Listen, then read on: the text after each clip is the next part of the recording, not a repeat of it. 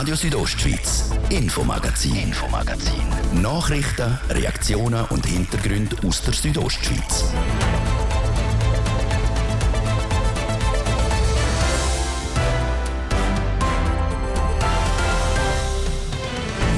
Einer der bisherigen St. Moritzer Gemeinsvorstände, der Michael Pfeffli, ist gestern abgewählt worden. Heute hat er per sofort seinen Rücktritt erklärt, obwohl seine Amtszeit noch bis Ende Jahr dauern würde. In Zitzers ist die Wahl zum neuen Gemeindepräsidenten auf dem Programm gestanden. Aber keiner von den drei Kandidierenden hat das absolute Mehr erreicht. Darum gibt es in knapp zwei Monaten einen zweiten Wahlgang. Heute startet noch unsere neue Wochenserie. Wir schauen nämlich jeden Tag auf die schönen, warmen Tage zurück. Im Sommerrückblick auf RSO. Heute mit dem Fokus auf das Wetter und das Klima während dem vergangenen Sommer. Das Thema heute im Infomagazin auf Radio Südostschweiz vom Montag, 26. September. Im Studio ist der Livio Biondini. Guten Abend miteinander. In St. Moritz hat es gestern bei der Wahl vom vierköpfigen Gemeinsvorstand einen Erdrutsch gegeben. Die zwei bisherigen, Michael Pfeffli und Regola De Giacomi, sind abgewählt worden. Eine bittere Niederlage für die beiden FDP-Politiker. Vor allem an Michael Pfeffli liegt die anscheinend schwer auf dem Magen auf. Er hat per sofort seinen Rücktritt als St. Moritzer Gemeinsvorstand erklärt. Seine Amtszeit würde noch bis am 31. Dezember dauern. Laut Informationen von unserer Engadin-Reporterin ist er in die Ferien gegangen. Der Martin Deplatzes hat der Gemeindepräsident Präsident von St. Moritz, Christian Jotieni, am Telefon gehabt, wo sich auch so zum sofortigen Rücktritt von Michael Pfeffli geäussert hat. Ich meine, ich bin der Jüngste in dem Politzirkus von allen und ich bedauere das sehr, dass der Kollege Pfeffli jetzt so spontan sich entschieden hat, frühzeitig zurückzutreten. Das wären noch drei Monate gewesen. Ich kann es persönlich nachvollziehen, seine Gründe. Ich kann das verstehen, dass es eine grosse Enttäuschung ist. Er hat die schon zweimal gehabt bei den Nationalratswahlen. Und trotzdem hätte ich mir natürlich gewünscht, dass es eine ordentliche, faire Übergabe gibt an ein neues Team. Und jetzt hat man quasi in den letzten drei Monaten, im letzten Quartal, muss es quasi der Vizepräsident und der Präsident quasi noch die Dossier übernehmen. Das ist natürlich nicht so, wie man sich wünscht. Aber selbstverständlich äh, ist das jedem Einzelnen überlassen, wie er mit dem umgeht. So eine Handlung schafft in der Bevölkerung auch nicht gerade Vertrauen für Politik rein. Ja, das ist, also, jetzt muss man jetzt muss aber ein bisschen beim Namen nennen. Also, man muss jetzt ja auch ganz klar sehen, das ist jetzt ein Exponent von einer ganz etablierten Partei. Notabene ist bis vor vier Jahren Samoritz in festen FDP-Hand gewesen. Und jetzt tritt eigentlich der grösste Politprofi von uns allen, macht die Handlung. Also, man sieht eigentlich auch aufgrund von dem, es sind sich gewisse Sachen am ändern. Wir nehmen das zur Kenntnis und wir machen das Beste daraus. Gerade bei den Wahlen gestern in der Gemeindevorstand, der Reto Matos ist als einziger bisheriger gewählt worden, denn die anderen drei sind alles neu, der Gianmarco Tomaschetter, Christoph Schlatter und Priska Anand. Das bedeutet, St. Moritzerinnen und St. Moritzer Stimmvolk, sie wollen eine neue Politik in St. Moritz. Ich glaube, das muss man und kann man so deuten. Es ist eine klare, eine klare Ansage vom Souverän. St. Moritz wählt den neuen Weg. Ich möchte aber auch sagen, dass die gewählten drei, die neuen, das sind nicht so neu, jetzt alle sagen. Das sind hoch verdiente Politiker. Also alle drei sind ja im Gemeinderat, alle sind schon fast mal Gemeinderatspräsidentin oder Präsident gewesen. Die wissen haargenau, wie der Hase läuft. Also wir kommen mit Leuten zu tun über, die Dossier sicher sind, die die Sachen kennen. Aber es sind neue Köpfe in der Exekutive, das ist so. Und ich glaube, das ist auch die Aussage vom Ganzen. Klar, wahrscheinlich habe ich da einen Stein gebracht vor vier Jahren. Die Leute wollen jetzt offenbar einen neuen Weg probieren. Ich sage nicht, dass der besser ist, er ist anders. Seit der St. Moritzer Gemeindepräsident Christian Jotieni. Geschäft von Michael Pfeffli werden jetzt der Christian Jotieni und sein Vize bis am 31. Dezember übernehmen. Der gestern gewählte Gemeindevorstand Reto Matossi, Gianmarco Tomaschet, Christoph Schlatter und Priska Anand werden ihre Ämter als Gemeindevorstand am 1. Januar antreten.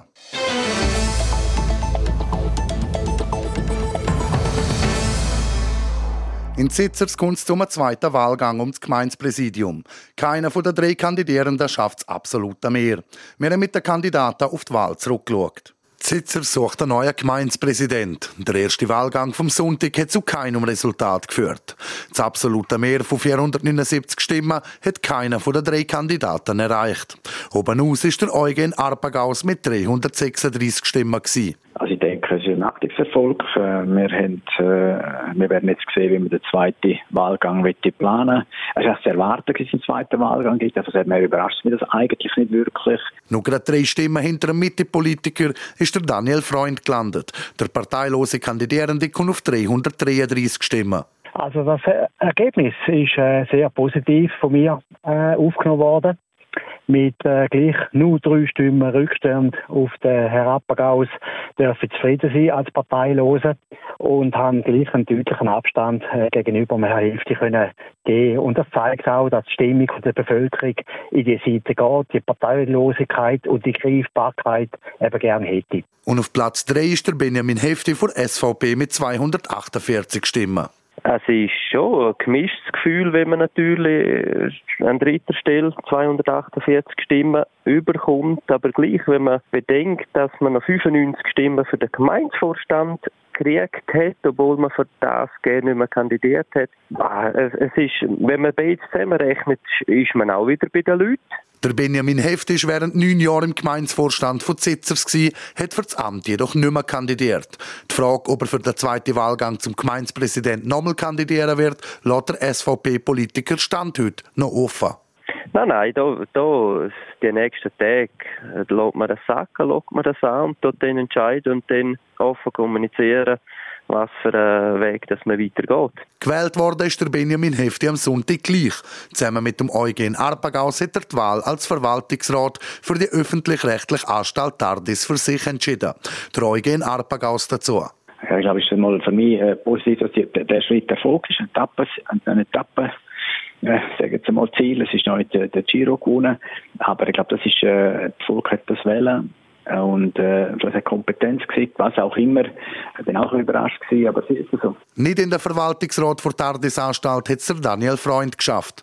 Mit 203 Stimmen fehlen ihm knapp 30 Stimmen zum absoluten Mehr. Also für den Verwaltungsrat im Tardis habe ich mich während dem Wahlkampf gar nicht aufstehen, aufstellen lassen für den, oder? Haben aber gleich äh, über 200 Stimmen trotzdem gemacht.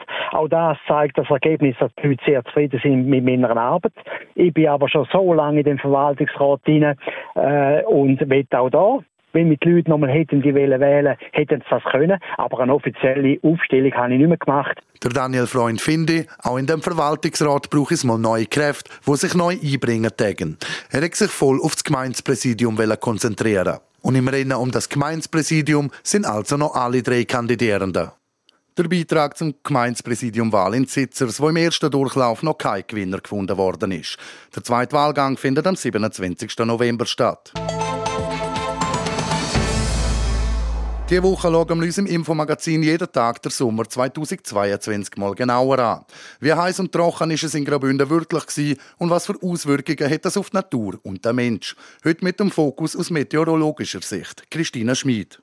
Das ist der kälteste Sommer für den Rest von deinem Leben. Der Satz ist in den sozialen Medien diesen Sommer durch die Decke.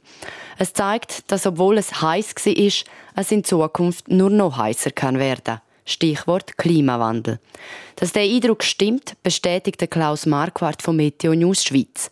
2022 sei jetzt zwar nicht der heißeste Sommer sagt er, aber es ist das neue Normal. Es ist wahrscheinlich das neue Normal, ja. Also der Abstand zwischen den Hitzesommer wird ja eigentlich auch immer kürzer. Also sagen wir jetzt im 20. Jahrhundert hat es so ab und zu mal heiße Sommer gegeben. 1983 war das zum Beispiel so ein, ein Sommer, wo ziemlich noch sticht.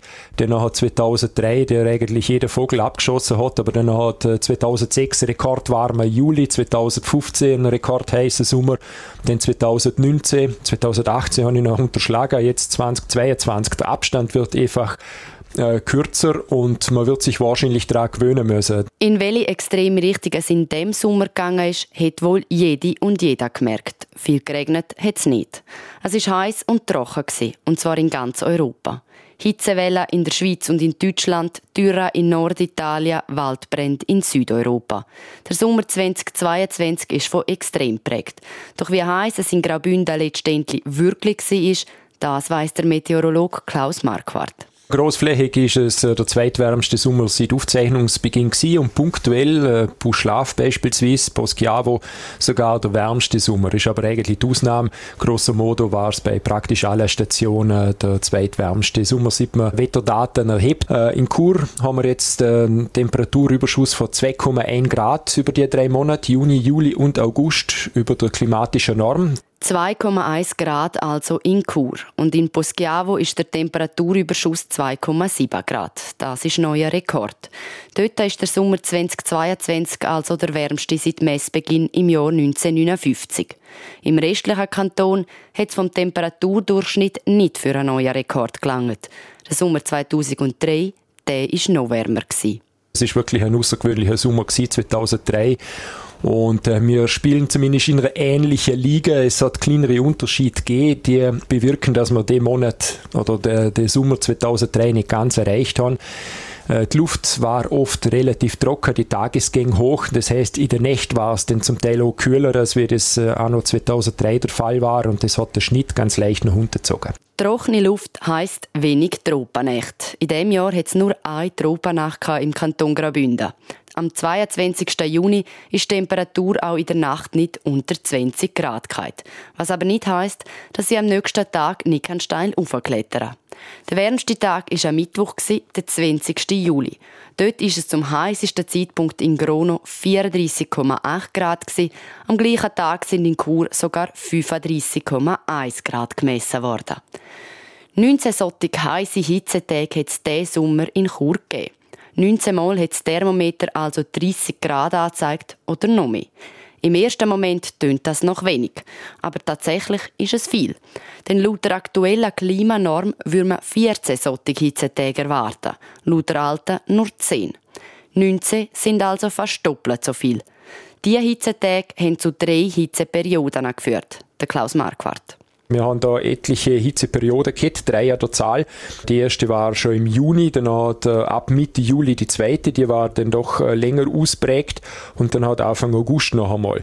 Eine kleine Ausnahme für Graubünden gibt's äh, trotzdem bezüglich Trockenheit, weil dann doch ab und zu einmal auch Gewitter drüber gezogen sind und das hat das Ganze dann zum Teil einmal ein bisschen dämpft. Das nützt der Natur mitunter nicht wahnsinnig viel.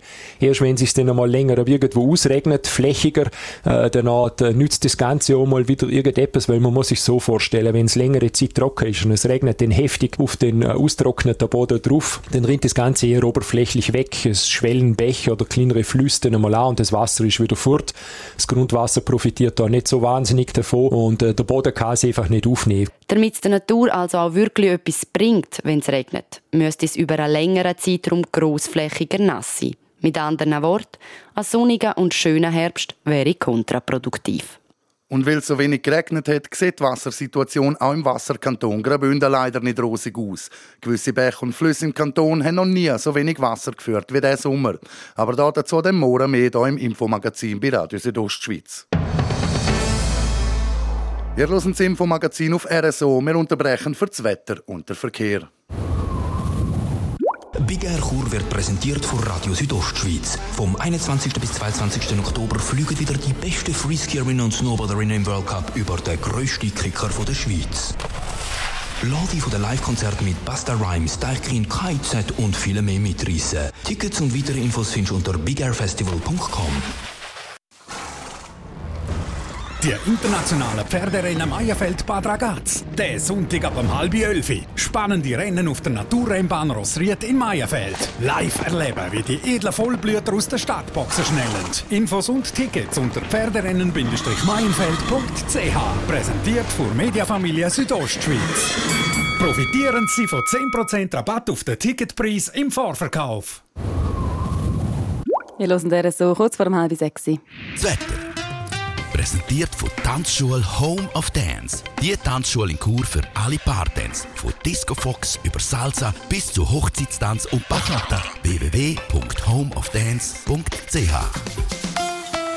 Jetzt am Abend tut es in der Südostschweiz immer mehr zu. Es kommt vermehrt regnen und auch in der Nacht wird es immer wieder nass. Morgen Dienstag, dann am Morgen eine Kaltfront. In Nord- und Mittelbünden bleibt stark bewölkt mit wiederholten Niederschlägen. Temperatur am Morgen, die Kur wird maximal 12, zum Abend 6 und Davos 4 Grad. Verkehr präsentiert von der Züst AG in Chur. Ihre Fachmann für Dienstleistungen im Bereich Elektrowerkzeug. züstag.ch Feierabendverkehr in der Stadt Chur auf der Masanzerstraße Stadt ein- und auswärts haben auf beide Seiten bis zu 10 Minuten länger. Dann auch stadteinwärts vom Postplatz über das Weltstörfli und auf der Kasernenstraße Stadt auswärts. Jetzt sind wir überall 5 Minuten länger unterwegs. Verkehr. Und jetzt geht es hier weiter mit dem Infomagazin. Ich gebe zurück zum Livio Biondini. Radio Südostschweiz, Infomagazin, Infomagazin. Nachrichten, Reaktionen und Hintergründe aus der Südostschweiz.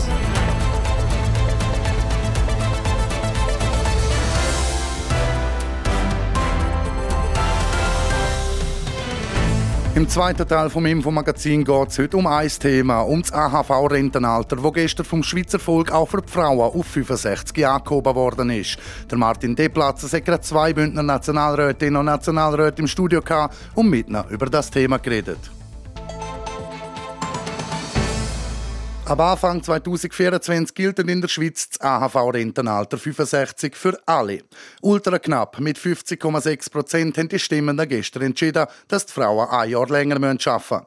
Es war eine Zeit der Partie, bis kurz vor dem 5 Uhr gestern Nachmittag das Endergebnis draussen war. Dass es so knapp rausgekommen ist, das haben die Bürgerlichen nicht auf dem Plan gehabt. Zum Abstimmungskrimi, wie es jetzt im Bundesbern weitergeht mit Reformen zur Altersvorsorge, dazu hat der Martin D. Platzes beiden Bündner Nationalräten, Sandra Locher von der SP und mit Martin Candinas von Mitte Partei geredet. Martin Candinas, ein Erdrutschsieg, wie er die Bürgerlichen angekündigt haben, der sieht anders aus. Ja, ich habe glaube nie einen Erdrutschsieg angekündigt, aber es ist ein Sieg und ein Sieg ist ein Sieg, auch wenn es äh, knapp geworden ist. Und es ist ja auch äh, schon bei den Kampfflügern haben wir eine Abstimmung, die noch knapper war. Bei der Zweitwohnungsinitiative haben wir genau das gleiche Verhältnis gehabt und darum äh, muss man alles dann gleich anschauen, mit gleichen Augen und nicht das so uminterpretieren, dass es einem für einen gerade passt. Aber es ist ein Sieg und ich bin erleichtert, erleichtert für die AHV, wo so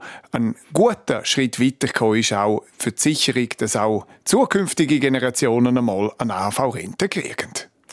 Sandra Locher-Bongarel, ein Röstigraben hat sich einmal mehr geöffnet und auch ein Geschlechtergraben ist aufgegangen. In Umfragen hat die Mehrheit der Frauen das hohe, höhere Rentenalter nicht wählen. Bei den Männern ist es gerade umgekehrt. Jetzt gerade eine Mehrheit der Frauen hat sich gewehrt. Das wären ja grundsätzlich mehr Frauen als Männer abstimmungsberechtigt. Es ist auch in dem Fall nicht gelungen, die Frauen alle zu mobilisieren. Es ist so, dass jetzt tatsächlich heute mit dem so knappen Resultat man kann sagen, aufgrund von diesen verschiedenen Ausgangslagen, dass man die Vermutung kann äußern, dass Frauen wirklich überstimmt worden sind von den Männern. Man hat aber auch gesehen, dass eben immer im Laufe der Zeit immer mehr Frauen die Vorlage haben abgelehnt, egal in welcher Partei das sie sind. Und das zeigt eben, die Frauen haben sehr eine hohe Betroffenheit mit dieser Vorlage. Die Frauen wissen, wie die Benachteiligung heute aussieht, bei ihnen im Arbeitsmarkt und in der, in der Altersvorsorge, äh, in allen Säulen zusammen, generell. Und aus dieser Betroffenheit heraus haben die Frauen ganz klar Nein gesagt. Ich bedauere es außerordentlich, dass wir jetzt das so knapp Entscheid haben dass wir diesen historischen Schritt haben, heute gemacht Das Rentenalter, sage ich jetzt mal, über die Entscheidung der Frauen hinweg erhöht. Aber das ist ganz eine starke Verpflichtung, dass es jetzt auch Gleichstellung in anderen Bereichen braucht. Martin Candines, die Baustelle, was die Renten angeht, ist sicherlich äh, die berufliche Vorsorge, BVG. Die Pensionskassen, Angestellte mit tiefen Löhnen sind dort klar im Nachteil. Das betrifft Frauen stärker als Männer. Da muss etwas gehen in der zweiten Säule berufliche Vorsorge. In der zweiten Säule muss etwas gehen. Und äh, da müssen sich vor allem auch die bürgerlichen Parteien, weiter rechts wie die Mitte, sich bewegen, wenn man da eine mehrheitsfähige Lösung machen Und ich sage ganz offen, wenn die Linke sich auch vernünftig bewegt, Richtung Mitte, dann kann es auch sein, dass wir vielleicht auch von der Mitte mit links zu einer guten Lösung finden, gerade auch für die Frauen, die es dringend nötig hätten, dass wir die Reform von der zweiten Säule machen.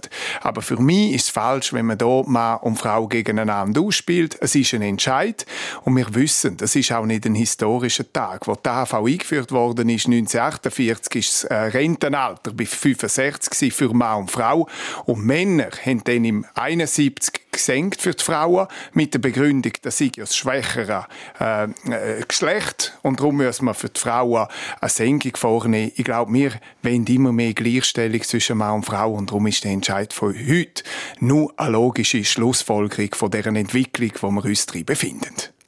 Der Martin Cadines hat die Entwicklung angesprochen. Sandra Locher-Bongerell, die Baustelle, die grosse Baustelle, die wir haben, was die Altersvorsorge anbelangt, da sind Sie auch der Meinung, das ist die berufliche Vorsorge, weil bei der durchschnittlichen AV-Altersrente, die liegt ja bei etwa 1800, 1900 Franken. Die grosse Baustelle ist das BVG.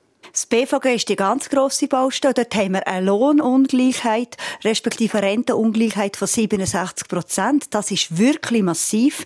Wir haben jetzt heute das Rentenalter erhöht ohne dass wir eine Verbindlichkeit haben in der zweiten Säule. Und mit dem heutigen Tag stehen alle die, die jetzt vorne abgegangen sind und haben gesagt, wir müssen das Rentenalter erhöhen, stehen in der Verantwortung, eine Lösung zu präsentieren, die fair ist für die zweite Säule, die Teilzeitarbeit, die Tieflöhnarbeit auch in Genuss künftig von einer zweiten Säule muss kommen, weil wir haben jetzt im Moment eine Ungleichheit, die wir verschärft haben. Frauen die jetzt mit dem Rentenabbau 7 Milliarden beisteuern zur Finanzierung der AHV. Und jetzt braucht es aber dringend, dass die Versprechungen eingelöst werden. Und da erwarte ich wirklich zeitnah verbindliche politische Beschlüsse, Mehrheitsbeschlüsse, was die zweite Säule anbelangt. Im Moment ist die zweite Säule leider in der Schublade, im Ständerat. Und die, die zweite, das muss jetzt vorgeholt werden.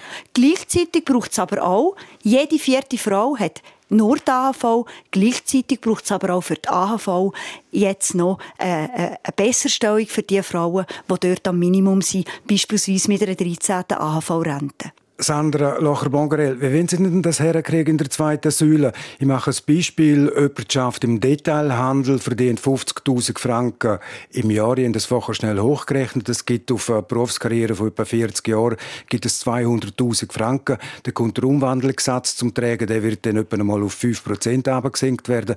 Gibt die äh, Jahresrente von 10.000 Franken. Das macht der Brot dann auch nicht feiser.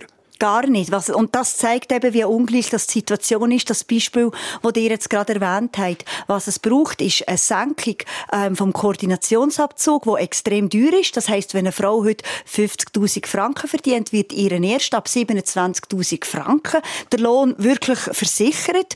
Dort muss man ganz, muss man die Hürden massiv senken. Und dann braucht es auch ganz konkret eine Möglichkeit, dass man Einkommen bei den verschiedenen Arbeitgebenden zusammenzählen kann. Wenn man im Detailhandel schafft, vielleicht tut man noch Reinigungsarbeiten machen, dass sie alles Arbeiten, die zusammenzählt, ein höheres Pensum geben, aber einzu sie sind nicht beitragspflichtig für ähm, zweite Säule. Also da braucht es auch massive Verbesserung. Martin Cardines, sehen Sie das auch so, dass äh, Leute mit geringeren Einkommen in der zweiten Säule praktisch nicht auf einen grünen Zweig kommen? Das ist so, dass heute mit dem Koordinationsabzug, weil der so hoch ist, das tatsächlich ein Problem ist. Und das müssen wir korrigieren in der, in der Revision. Aber man muss schon aufpassen, oder? Und ich glaube, wenn man jetzt sich da als Verlierer fast will, äh, als Gewinner aufspielen, dann ist das falsch. In der Verantwortung für die Pensionskasse stehen wir alle. Und alle müssen sich bewegen von den Polen, damit wir eine Mehrheit herkriegen. Und Wichtig für mich ist, dass die Versicherung, Pensionskassen ist, man hat das versichert, was man einzahlt.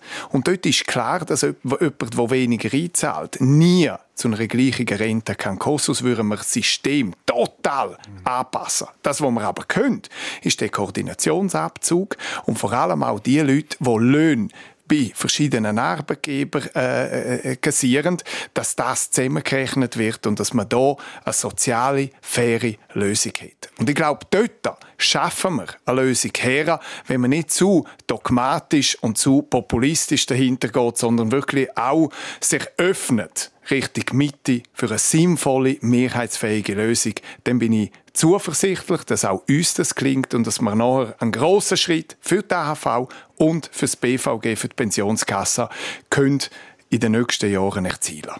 Wie sehen Sie denn das mit dem äh, Mindestjahreseinkommen? Das ist heutzutage bei über 21.000 Franken. Wenn es darunter ist, muss der Arbeitgeber die Person nicht bei der Pensionskasse oder im BVG anmelden.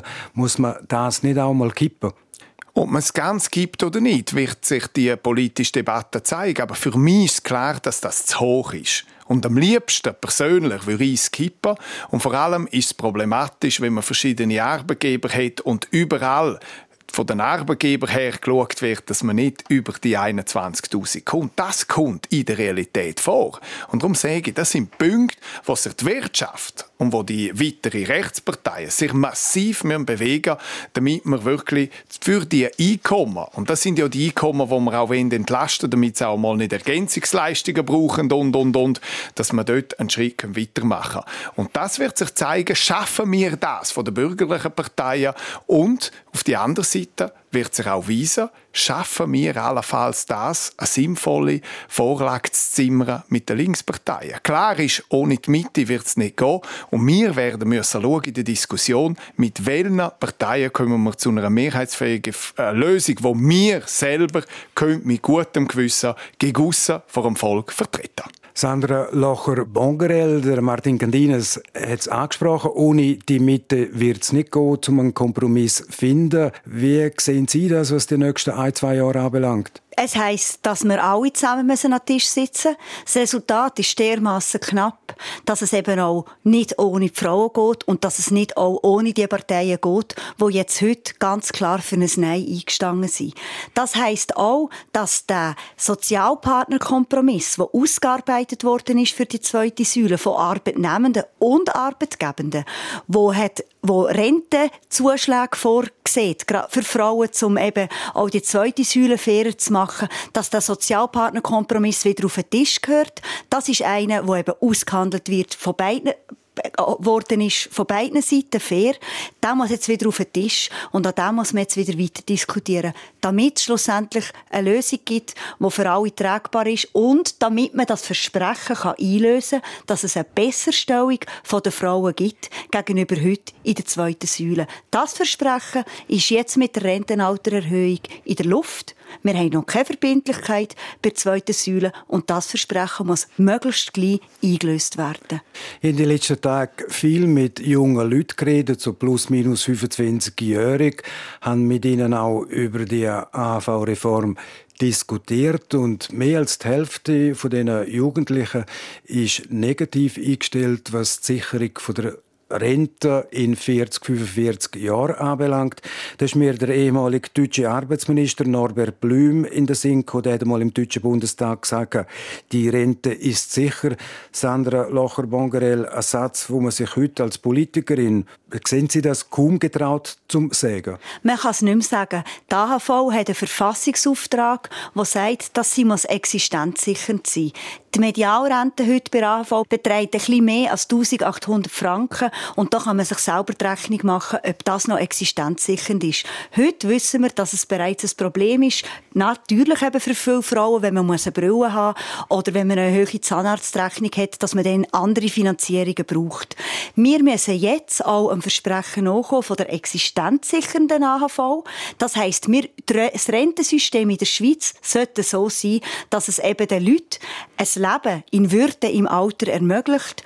Heute bezieht jede neunte Frau in unserem Land Ergänzungsleistungen. Also da haben wir noch grosse Aufgaben vor uns, damit man wirklich sagen kann, der Verfassungsauftrag ist umgesetzt und die Altersvorsorge ist existenzsichernd. Martin Candines als Gewinner, wenn ich so formuliere, von der heutigen AV-Abstimmung auch an Sie. Wie gesagt, der ehemalige deutsche Arbeitsminister Norbert Blüm hat gesagt, die Rente ist sicher. Ist das ein Satz, wo Sie sich getrauen, zum heute auch so sagen? Nach dem heutigen Tag bin ich optimistischer denn je für unsere AHV. Und ich würde sagen, die Rente ist sicher. Ein Ausbau der Rente ist nicht sicher, aber die Rente ist sicher. Es wird auch in Zukunft eine Rente geben und das genau darum, weil das Schweizer Volk am Schluss vernünftige Entscheid fällt und auch gewisse Anpassungen vornimmt. Und noch etwas. Es geht hier bei diesen Vorlagen, weder bei der AHV noch bei der BVG, um Mann oder Frau, sondern es geht um bei der BVG um die tiefen Einkommen. Und tiefe Einkommen Heute, wo man in einer Zeit ist, wo auch der Mann teilweise kann daheim sein kann, es auch ein Mann sein, der betroffen ist von dem System. Und das zeigt, dass wir heute in einer anderen Zeit sind und einfach müssen mit dem Mann gegen Frau, sondern am Schluss müssen wir ein gutes System haben für die AHV, damit junge Männer und junge Frauen daran glauben. Und das wäre fatal gewesen, hätten wir heute nicht gewonnen. Gerade weg so Umfragen, die ich auch immer wieder höre von Jungen, die es nicht glauben. Und genau das Gleiche muss uns auch möglich sein im BVG. Auf das hin müssen wir schaffen und das müssen wir in der nächsten Legislatur herkriegen, dass wir dann die BVG-Reform zum Erfolg bringen können. Martin Candinas und Sandra Locher-Bongerel, vielen Dank für das Gespräch. Und das Gespräch geleitet hat der Martin De Platzes. Sport. Wir kommen noch zum Sport und schauen vor allem auf Nations League. Die Schweiz spielt morgen in St. Gallen gegen Tschechien. Der Schweizer langt einen Punkt, um in der höchsten Klasse der Nations League zu bleiben. Weil das Team von Murat Yakin am Samstag gegen Spanien gewonnen und Tschechien gleichzeitig 0 zu 4 in Portugal verloren hat, bleibt die Chance auf den Klassenerhalt also intakt. Der Schweizer Coach zeigt sich an der heutigen Pressekonferenz vor dem Spiel zuversichtlich. Ja, ich denke, morgen werden wir ähm, mit ähm, großem Selbstvertrauen auftreten. Wir haben das letzte Spiel auf Schweizer Boden und hoffentlich auch äh, mit ausverkauftem Haus, die äh, uns morgen auch äh, unterstützen äh, werden. Äh, es geht morgen um einen Finalissima, auch für uns. Wir möchten äh, in der Gruppe A bleiben. wir haben uns das jetzt erarbeitet und denke, dass auch morgen wir bereit sind. So der Schweizer Coach Murat Yakin. Deutschland und England können das Finalturnier nicht mehr erreichen. Die Engländer sind sogar aus der höchsten Liga abgestiegen. Spätestens seit der Niederlage der Three Lions gegen Italien trendet der Hashtag Southgate out auf Twitter. Der englische Coach Gareth Southgate steht immer mehr in der Kritik der englischen Medien und Fans. An der Medienkonferenz nach dem Italien-Spiel hat er sich zu dem geäußert. I understand the reaction at the end because um, that's the results we've had in, in uh, the in this competition, and um, yeah, it, it's an understandable emotional reaction. Er verstehe die Reaktionen auf das Resultat, wo sein Team in dem Wettbewerb bisher abgeliefert hat. Darum sind die Emotionen verständlich. Für England geht es im Klassiker gegen das Team von Hansi Flick also mehr um Schadensbegrenzung und Wiedergutmachung. Im anderen Spiel für Gruppe 3 spielen Ungarn und Italien um den Gruppensieg. Die Ungarn stehen mit 10 Punkten auf Platz 1, die Italiener mit 8 Punkten auf dem zweiten Rang. Und dann gehen wir noch zum Tennis. Die Schweizer Frauen sind in Estland im Einsatz. Am WTA-Turnier in Tallinn spielen gerade zwei Schweizerinnen um den Einzug ins Viertelfinal. Die Viktoria Golubic trifft auf Madison Keys aus den Vereinigten Staaten und Belinda Bencic kriegt es mit der Elena Malygina aus Estland zu. Sport. Es ist 13 Minuten vor 6 Das wäre es für heute mit dem Infomagazin auf RSO vom Freitag, 26. September. Das kann nachgelost werden im Internet auf südostschweiz.ch radio oder auch als Podcast. Das nächste Infomagazin, das gibt's wieder morgen wie gewohnt ab dem Viertel ab 5 Uhr hier auf Radio Südostschweiz. Aus dem Studio verabschiedet sich der Livio Biondini. Schönen Abend miteinander. Radio Südostschweiz, Infomagazin, Infomagazin. Nachrichten, Reaktionen und Hintergründe aus der Südostschweiz.